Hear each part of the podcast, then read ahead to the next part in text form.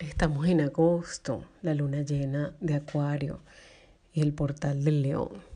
Hoy quiero contarles un poco de qué se trata esta fecha, que ocurre todos los años alrededor del día 8 de agosto, a veces antes, hay una alineación cósmica llamada el portal del León. Y es un momento en que hay una mayor energía cósmica fluyendo entre el reino físico y el espiritual.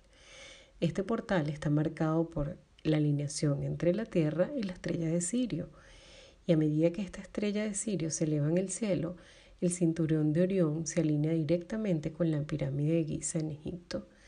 Y de nuestra perspectiva en la Tierra parece que Sirio se acerca a la Tierra. La estrella de Sirio es dos veces más grande que nuestro Sol y 26 veces más brillante. Es una fuente potente de luz espiritual y nos baña internamente. Sirio representa abundancia y fertilidad.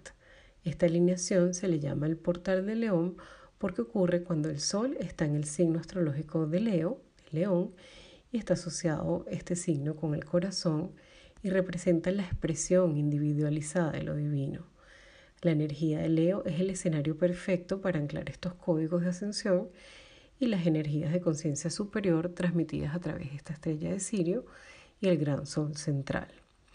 Cuando esta alineación ocurre, hay una intensa oleada de luz que activa nuestro ADN y nuestro campo de energía, transmitiendo altísimas frecuencias vibratorias.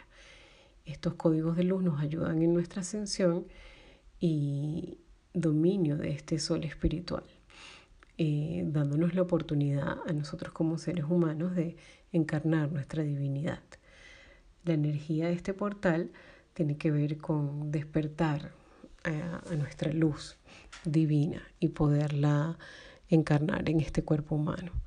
La energía de Leo también la experimentamos todo, aunque obviamente no seamos de este signo, y está asociada con, con la reina, con la realeza, por lo que esta alineación puede verse como un despertar de estos códigos reales plasmados en la Tierra y que están disponibles para todos.